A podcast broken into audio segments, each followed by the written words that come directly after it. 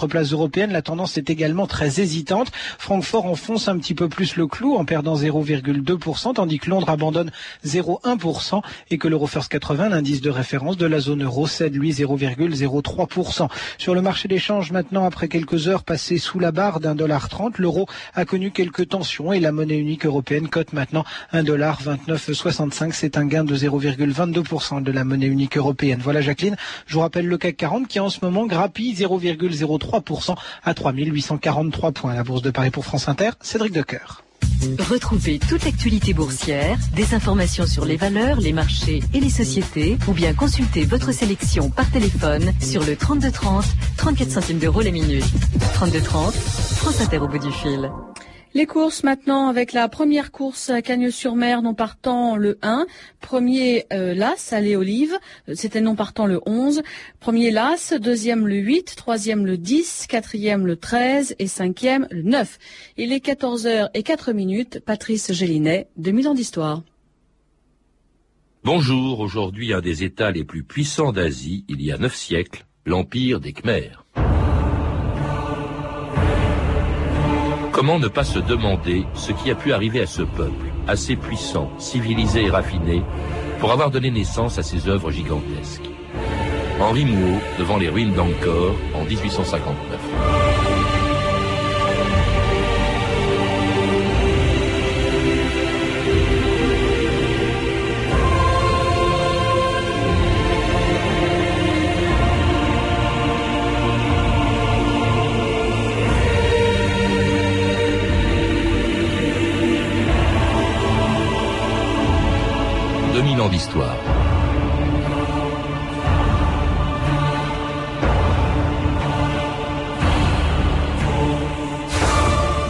En 1859, alors qu'il recherchait des spécimens d'insectes exotiques, le naturaliste Henri Mouot découvrait par hasard les vestiges d'un temple immense perdu quelque part au cœur de la forêt cambodgienne. Angkor Wat était un de ces innombrables monuments qui pendant quatre siècles ont abrité les dieux et les rois d'un empire oublié, l'empire des Khmers.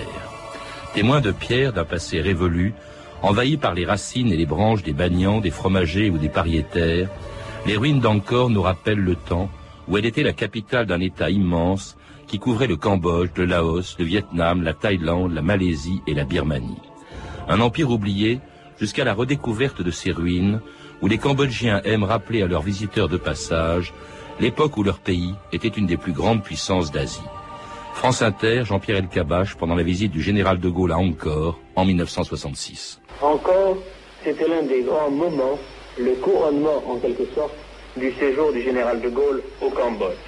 On ne pouvait pas ne pas être impressionné par Angkor Wat, ce joyeux degré, éclairé à la fois par la lune et les projecteurs qui en soulignaient l'étrange et impérissable beauté, l'harmonie du cadre, des couleurs et du spectacle. Les uniformes rouge sang des gardes royaux, les parures, les dorures, les gestes longs et précis des danseuses célestes, les danses rythmées par les tambours et les cymbales de bronze, les chants des flûtes et des violons. Tout le cortège s'avançait au pas majestueux des éléphants. Alors est monté dans le ciel le Chayanto, ce chant de victoire salmodié par un millier de bonzes assis le long des galeries plusieurs fois centenaires sans Watt. Claude Jacques, bonjour. Bonjour. C'était Jean-Pierre Elkabach encore en 1966, visiblement impressionné par ce qu'il voyait et que vous avez vu, vous étiez là ce jour-là, je crois. Ah, j'y étais absolument, oui. J'étais, j'étais membre de l'école française d'Extrême-Orient et nous étions d'ailleurs tous là pour accueillir le général de Gaulle. Alors même si on on ne on n'est pas reçu comme le général de Gaulle, euh, tous les gens qui sont allés, qui ont découvert, comme vous l'avez fait plusieurs fois, euh, le ou vu le, les ruines d'Angkor, ont toujours été très impressionnés. Qu'est-ce qui fascine à ce point euh, les, les visiteurs à Angkor? C'est difficile à dire en fait, mais il y a une utilisation du paysage, il y a un dessin L'arrivée à Angkor Wat, par exemple, est quelque chose d'extraordinaire. Vous rentrez dans la ville, car Angkor Wat est la ville, vous rentrez et vous avez 350 mètres au bout de la grande chaussée, vous avez le temple qui s'élève, et ça c'est absolument extraordinaire, que vous le voyez au, lever du jour en ombre chinoise en quelque sorte, ou au, euh, au soir éclairé par le coucher du soleil. Et, et encore Watt, on, on dit Watt, hein, mais ça s'écrit Watt, mais on dit Watt, je crois. Encore Watt n'est jamais qu'un des temples et une des villes d'un site qui est énorme, gigantesque, 400 kilomètres carrés, je crois. Environ, oui, ça a été. Des... On aurait pu en, faire, on peut faire plus, faire plus grand si on voulait. Ça a été arrêté à 400 kilomètres carrés, ce qui est déjà beaucoup. Quatre fois, quatre fois Paris, pratiquement, non? Le, Quatre fois Paris tout cas, c'est considérable. Oui, oui. C'est considérable. Et en plus, c'est envahi par par la végétation hein, qui a qui a failli faire disparaître, euh, euh, qui s'attaque euh, aux, ruines d'Angkor. Alors, ces, monuments, on les voit dans votre ces monuments et d'autres, parce que vous n'êtes pas intéressé qu'au site d'Angkor, mais à beaucoup d'autres sites de l'Empire Khmer. On les retrouve dans votre livre, Claude Jacques, qui a été publié chez Fayard, avec des photos absolument magnifiques de de Philippe Lafont. Alors, si tout le monde n'a pas eu la chance, comme vous, d'aller à Angkor, tout le monde, en revanche, en a entendu parler. Or, il y a quelque chose d'assez paradoxal, c'est que si tout le monde a entendu, parler d'Encore et, des Khmer, en revanche, on connaît très mal leur histoire. Pour quelle raison? Simplement parce que les, archives sont extrêmement euh, sont extrêmement ténues en fait. Il n'y a aucune archive écrite hors les inscriptions qui sont gravées dans les temples. Il y a un corps d'inscription relativement important, qui nous a donné quand même les, les, les grandes lignes de l'histoire, mais des détails sur l'histoire, on en a très peu. Mmh. On connaît la date de construction des monuments, ça nous a permis à faire, de faire une chronologie, mais euh, à part ça, les détails, on n'en a pas. Il y a aussi les, les récits, je crois, d'un voyageur chinois, mais ça c'était à la fin de l'empire des Khmer, qui s'appelait Cheu Taquan, et, qui a visité encore à, cette époque-là. Cela dit, c'était déjà quatre siècles après la naissance de l'empire euh, des Khmer. C'était quoi d'ailleurs le Cambodge avant qu'apparaisse cet empire euh, au IXe siècle. Il y avait des royaumes différents. C'était, c'était une grande quantité de royaumes petits et grands que des rois avaient tenté de réunir déjà euh, avant, avant la naissance d'Angkor en 802 pratiquement à l'époque de Charlemagne, mais le, centre n'était pas Angkor, mais Sambor Prekouk, qui est à peu près au milieu du Cambodge actuel. Alors il y a eu deux rois qui successivement ont cherché à réunir le, mais ça n'a jamais duré. À leur mort, chaque fois le royaume, l'empire a éclaté. Alors celui qui va réussir, c'est celui qu'on considère comme le premier roi de l'empire des Khmer, c'est Jayawarman II, qui installe euh, sa capitale, non pas encore à Angkor, ce sera un peu plus tard, mais euh, tout près de Siem Reap, je crois. Enfin, euh, il, venait de loin d'ailleurs. c'était c'était un, roi, donc le roi des, des Khmer, qui décide brusquement en 802, vous le dites, l'époque de Charlemagne exactement, de se, de se proclamer tout simplement roi des rois, empereur du monde. Oui, il, il venait, il venait probablement de Malaisie. En tous les cas, il, a, il avait commencé une conquête successive d'un certain nombre de petits royaumes, et je crois qu'il est arrivé un moment où les, les, les royaumes ont eu assez d'être libérés et qu'il y a eu une révolte de rois. Mmh. On ne sait rien de tout ça, mais c'est comme ça qu'on peut l'imaginer, car il est allé se réfugier au-dessus du Phnom Kulen, à 50 kilomètres à l'est d'Angkor, et là, et c'est là qu'il s'est fait proclamer, il s'est fait consacrer euh, roi Chakrawartin, c'est-à-dire empereur du monde, enfin empereur du monde khmer, hein, soyons. Oh, c'était, ce sera, ça deviendra très grand, mais ça n'était pas encore. Oui. il, s'appelait Jayawarman II, hein, je crois. Il est le premier des 38 souverains qui du 9e au, au 13e siècle vont régner sur ce qu'on a appelé euh, l'Empire Khmer, et chacun d'entre eux a toujours construit au moins un temple, un palais, parfois beaucoup plus. À quoi correspondait cette espèce de frénésie euh, oui, de construction? Alors c'est pas tout à fait vrai. C'est pas tout, c'est pas chacun d'entre eux, c'est un bon nombre d'entre eux. Eh bien, c'est pas une frénésie de construction, c'est que les Khmer, euh, bon, ils nous en ont donné l'exemple il y a pas très longtemps, ils se battent beaucoup entre eux, et que régulièrement il y avait des révolutions de palais qui faisaient qu'on changeait de roi, le roi mourait, il y avait généralement aussi euh, profanation du temple central, qui était quand même le symbole du roi, et donc on faisait un autre temple. C'est tout, et on le faisait le plus beau possible, bien sûr. Alors un jour, en 880, quelques années après ce premier roi euh, khmer, il y en a un autre qui décide de fixer sa capitale sur le site d'Angkor, nouvelle capitale, une cité construite selon des règles et avec une signification très précise, comme le rappelait en 1966 cet ancien conservateur d'Angkor, Bernard-Philippe Grolier. La cité est double, elle est, si vous voulez, une organisation technique, ses bassins, ses lacs artificiels, ses réseaux d'irrigation, et elle est en même temps, en son centre, une image du monde que les rois ordonnent sur terre comme les dieux ordonnent au ciel. Et cette image du monde est très simple, c'est le temple khmer, c'est-à-dire ce que nous appelons le temple montagne, une représentation de l'univers sous la forme de trois immenses terrasses de pierre superposées, euh, avec au sommet une tour où réside le dieu, en l'espèce sa statue, mais il est tout aussi présent dans sa statue, et qui par conséquent ordonne, puisque le temple est rigoureusement orienté, n'est-ce pas, vers les quatre points cardinaux, et que l'ensemble des bassins, des canaux sont rattachés à lui dans le plan, ordonne l'espace au même titre que le roi ou le dieu dont il est l'émissaire ordonne l'univers.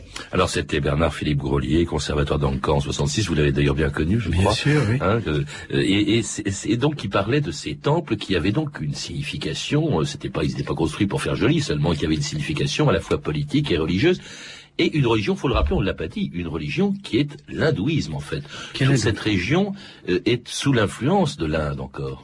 Elle est, elle est sur l'influence de l'Inde, euh, Les noms d'ailleurs des, des en partie, oui, oui, en partie. des noms indiens. Donc, oui. si vous voulez, disons que la, la, la, j'o- j'ose pas dire noblesse parce que ça n'a pas grand sens au Cambodge, mais le, le- le roi et l'entourage du roi est clairement hindou, tout en restant, comme aujourd'hui, les Khmers sont bouddhistes, mais honorent et vénèrent les dieux du sol. Il y avait, des- il y avait déjà des dieux du sol à l'époque, il, y a- il y a très longtemps, le, le système chinois, si vous voulez, avec la même organisation. L'écriture est indienne, elle vient de l'Inde du Sud. Ça, on, on la, on, on la trace très bien. Mais euh, elle a déjà, à l'époque de Jayawarman II, elle a déjà sérieusement évolué, et c'est une écriture khmer. C'est plus du tout. euh, Et les dieux, c'est Vishnu, c'est Shiva. les dieux, c'est Vishnu, c'est surtout Shiva. Oui. Hein, ce sont des dieux efficaces, c'est des dieux qui doivent apporter la prospérité. Mhm. Et plus on leur fait un beau temple, et plus on les soigne, euh, plus ils sont contents, bien sûr, et plus la prospérité arrive. Alors bon, ces, ces temples, c'est une architecture très complexe. Enfin, c'est tout un ensemble. Il y a les temples, il y a les palais, il y a des canaux, il y a ces grands, euh, ces grandes pièces d'eau qu'on appelait euh, Les barailles. Les barailles, hein, qui, qui étaient Oui. très importants parce que c'est, ils servaient à, à approvisionner en eau les rizières. C'est de ça que vivait en fait la, la population. On, on ne connaît pas exactement comment fonctionnaient les barailles, mais c'était évidemment des bassins absolument extraordinaires. Le plus grand mesure 8 km de long par 2 km 200 de large, et les, ce sont des bassins qui ne sont pas creusés, mais qui dont l'eau est retenue par des digues. Or les digues euh, j'ai pu le faire calculer euh, par quelqu'un de compétent. Les digues représentent à peu près, comme déplacement de terre, ce qu'il faut déplacer en moyenne pour une autoroute moderne. C'est pour vous donner une idée. C'est incroyable. Tout-. Tout ça se faisait en petits paniers, hein, plus avec pas avec les bulles et tout ça. C'est des travaux comparables à ceux des pyramides ou à ceux Absolument. des... Alors, le, le plus célèbre de ces temples, il a été construit un peu plus tard, après la création donc de, du site d'Angkor. Ce sera Angkor Wat, construit par un, un roi qui s'appelait Suryaman II, qui a été- Surya Warman. Surya Warman, pardon, un des plus grands euh, rois khmer, hein, je crois. Probablement. C'est difficile à dire, ou ça aussi, parce que en fait, on, mesure la, grandeur des rois à leurs œuvres architecturales, puisqu'on sait à peu près rien d'autre. Surya Warman II était un grand conquérant. Il est allé, d'ailleurs, généralement, euh, il a fait des, des, des, des entreprises fort malheureuses du côté du Vietnam, mais il a beaucoup combattu. Et en même, ce qu'on retient de lui, c'est évidemment le temple d'Angkor Wat. Alors là, on est au XIIe siècle. Quelques années plus tard, viendra un roi encore plus important. J'espère que je vais pas écorcher son nom. Jayawarman VII. Alors lui, on dit que c'est vraiment le plus important. Il a même plus construit. Alors euh, au, au nord un peu de Angkor Wat, euh, dans un site qu'on appelle Angkor Thom, je crois, il a plus construit encore que son prédécesseur. Euh, et il a introduit aussi le bouddhisme. On voit apparaître des statues du Bouddha avec euh, un sourire, le fameux sourire khmer, sur ces sur ces temples gigantesques. Alors lui, c'était un grand constructeur, encore C'est plus pas que lui, c'est c'est- c'est pas vraiment lui qui a introduit le bouddhisme. Le bouddhisme était là. Il était d'une famille bouddhique.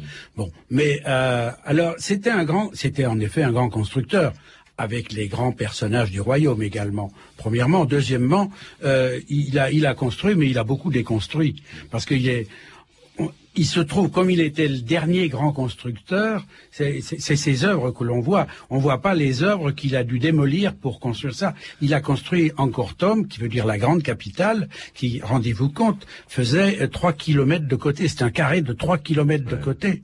C'était neuf fois plus grand que Paris à l'époque. Il y avait un temple, je crois que c'était le Bayonne, c'est ça? Le Bayonne, qui est au centre de, au centre. Alors, où l'on voit, parce qu'on ne voyait pas toujours sur les autres temples, où l'on voit le peuple khmer. Comment vivait-il? Parce que il reste des temples, il n'y a pas d'habitation. Euh, je crois qu'elles étaient construites dans les matériaux plus fragiles, euh, Claude Jacques. Mais on n'a pas d'idée, sauf peut-être euh, grâce au, bas-relief de ce temple, de, la façon dont vivaient justement les, les Khmers. De quoi vivaient-ils? Alors, pour les habitations, c'est très simple. Les dieux vivent très longtemps, c'est bien connu. On leur fait des maisons solides et en pierre. Les hommes vivent moins longtemps, on leur fait des maisons en bois. Et le roi même, le palais royal était tout en bois. Nous n'avons plus aucun palais, non. Nous n'avons plus rien de tout ça. Mais pour les dieux, on mettait de la pierre. Ben, on mettait de la pierre parce qu'ils vivent vieux, les dieux. Et ils vivaient dans ces maisons, des maisons qu'on représente en effet très bien à, encore dans le Bayonne, sur les bas-reliefs qui sont magnifiques, où on voit le peuple à la pêche, on le voit dans, au marché, on le voit à concours, des, les concours de, de coqs des combats de coqs, même des combats de sangliers. Il y a, il y a dans, dans des, c'est différent et la guerre surtout. Des esclaves, il y avait aussi des esclaves. Avec il des devait y avoir très très très, sévères. On leur coupait les jambes quand ils n'étaient pas obéissants. Oh, c'était pas gentil ça. Non, euh, ça, non, non. ils devenaient, oui, absolument. On leur écrasait le nez. il y a une on les enterrait vivants même. On leur serrait la tête. Vous voyez, je sais pas, ça devait pas être agréable. Mais euh, c'était pas forcément des esclaves. C'était des gens qui, qui à la suite d'un procès, étaient condamnés hein, pour des choses diverses. Par exemple, pour les très important, le déplacement des bornes des rizières, des propriétés. Alors, les maisons étaient en bois, c'est certainement devaient être assez semblable à celles qu'on voyait naguère. Maintenant, on construit beaucoup en béton, mais euh, naguère, elles étaient toutes en bois, les maisons, et c'était ça. Et on le voit vivre donc sur les bas-reliefs. Et puis alors c'était euh, ces, ces Khmers, c'était aussi des guerriers avec des expéditions assez régulières contre ce qu'on appelait Cham, hein, qui, qui, vivaient au lieu où se trouve l'actuel Vietnam. Oui, au, au, Vietnam central, oui. Euh, oui, c'était le, roi faisait une expédition annuelle, enfin théoriquement bien sûr, et il allait euh, il, allait pourchasser des ennemis, mettre de l'ordre dans son pays et éventuellement, s'il y avait euh, s'il y avait des ennemis extérieurs, il le faisait. Ils se sont battus un peu tout le temps contre les Tiam.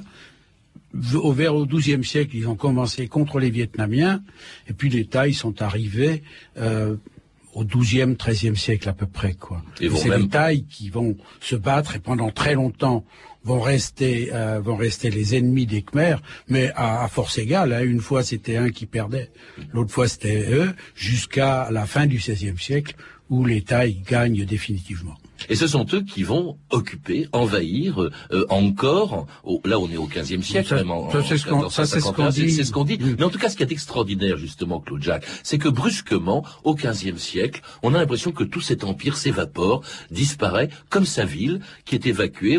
les nouveaux rois ou les, les, les, rois de ce qui devient un tout petit empire khmer choisissent Phnom Penh. C'est très curieux cette disparition de cette ville dans la jungle cambodgienne. Qu'est-ce qui s'est passé? Alors, ce qui s'est passé, c'est que les Chinois qui faisaient un certain un commerce avec le golfe de, Siam, le golfe de Thaïlande, a recommencé vers le, vers XIIIe siècle. À ce moment-là, il y a des villes qui, portuaires qui se sont installées, à Ayutthaya, en Thaïlande, qui a été très important, Phnom Penh, et il n'y avait pas la place pour trois grandes villes, et ces grandes villes ont pris la place économique qu'avait encore, et donc euh, et on n'entendra plus parler donc euh, jusqu'à euh, la découverte d'Angkor Wat par Henri Mouot. On n'entendra plus parler pratiquement d'Angkor, en tout cas euh, en Occident, jusqu'à la découverte donc d'Angkor Wat, Angkor Wat dont la reproduction à Paris sera même le clou de l'exposition coloniale de 1931. Le clou de cette exposition coloniale est la reproduction fidèle du temple d'Angkor Wat, la merveille des merveilles du Cambodge.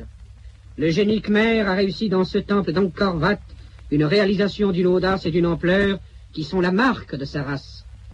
Mais le charme prenant d'Angkor ne réside pas seulement dans son temple, ni même dans les palais ruinés qui l'entourent. Il est aussi dans les villages cambodgiens. Le charme d'Angkor est dans son immense forêt tropicale, où rôdent les tigres et les éléphants. Le charme d'Angkor est dans ses rizières. Dans la vie paisible d'un peuple doux et nonchalant. Et c'était un commentaire qui vous a fait sourire, comme on en faisait d'ailleurs à la radio en 31, euh, à l'époque où le Cambodge, faut le rappeler, faisait partie de l'Indochine française, euh, Claude Jacques. Euh, il y a une chose qui est quand même aussi fascinante que l'histoire des Khmers, pour le peu qu'on la connaisse, c'est la redécouverte d'Angkor, parce que cette ville a littéralement disparu dans la jungle. C'est ce qu'on dit en tout cas. Oui, oui, oui. Pour, les, pour nous, pour les Européens qui n'avaient jamais entendu parler. Et curieusement, d'ailleurs, les, Portugais en ont parlé au XVIe siècle, mais personne n'y a fait attention. En, fait, euh, Angkor Wat a probablement existé en tant que royaume jusqu'à la fin du XVIe siècle. Et c'est à la fin du XVIe siècle que les Thaïs ont pris la capitale du Sud, Longbek, à côté de Phnom Penh, et à ce moment-là, ont dû prendre Angkor Wat en même temps. Euh, Angkor Wat est resté un lieu de pèlerinage. On a des, il y a des Japonais qui sont venus. On a des inscriptions japonaises à Angkor Wat. Et euh, la redécouverte, la, la, la, Mo se promenait dans la région. C'est un naturaliste. Hein. Il fait une des plus grandes découvertes archéologiques de l'histoire, mais c'est un naturaliste qui cherche des insectes. Et ce qui est d'extraordinaire, c'est qu'il est, il est mort quelques années après, à Luang Prabang, et que la description d'Angkor prend un tout petit parti de son livre, et que c'est ça qu'on a retenu. C'est ça qui est extraordinaire dans l'affaire. Il y avait un, il y avait un vieux missionnaire en face d'Angkor, à Batambang, qui lui a dit, oh, vous intéressez peut-être aux vieux cailloux, allez voir. Vous savez, il a, il a ajouté, oui, oh, vous savez, de toute façon, c'est des païens, hein. Mais enfin, allez voir quand même. Et c'est comme ça qu'il a, c'est comme ça qu'il est, il a traversé le Grand Lac en bas, en barque, et il est arrivé encore. Alors là, ça a fasciné aussitôt euh, les des tas d'écrivains. Ah, ça a été fantastique. Tard, hein. Ah, mais tout de suite. Beaucoup plus tard, on aura Malraux. Enfin, il y en a beaucoup d'autres. Oui, Malraux. Hein, sans parler, oui, Malraux qui a fait quelques indélicatesses, encore, c'est vrai. Euh, alors, sans parler de ceux qui, depuis cette époque, euh, sont euh, comme vous à la recherche encore de, de tout, de pour essayer de découvrir tous les mystères justement de l'empire des Khmers et, et de leur capitale, sauf bien sûr en temps de guerre. Écoutez cette archive pâtée de 1946. Le temple d'Angkor Wat, cette merveille enfouie dans la forêt cambodgienne, qui donc y pensa pendant ces six dernières années La guerre a passé sur Angkor sans y ajouter d'autres ruines que celles qu'imposa son abandon. Mais celles-ci sont graves, car Angkor, son entretien et sa restauration stoppés pendant l'occupation japonaise, s'est lentement abandonné aux maladies qui rongent les vestiges du passé. Ce temps est fini. Des équipes d'ouvriers ont repris possession des 51 tours qui font une ceinture étonnante au bâtiment central. Bardé aujourd'hui d'extravagants échafaudages, le miracle de l'art mer va retrouver demain une nouvelle jeunesse.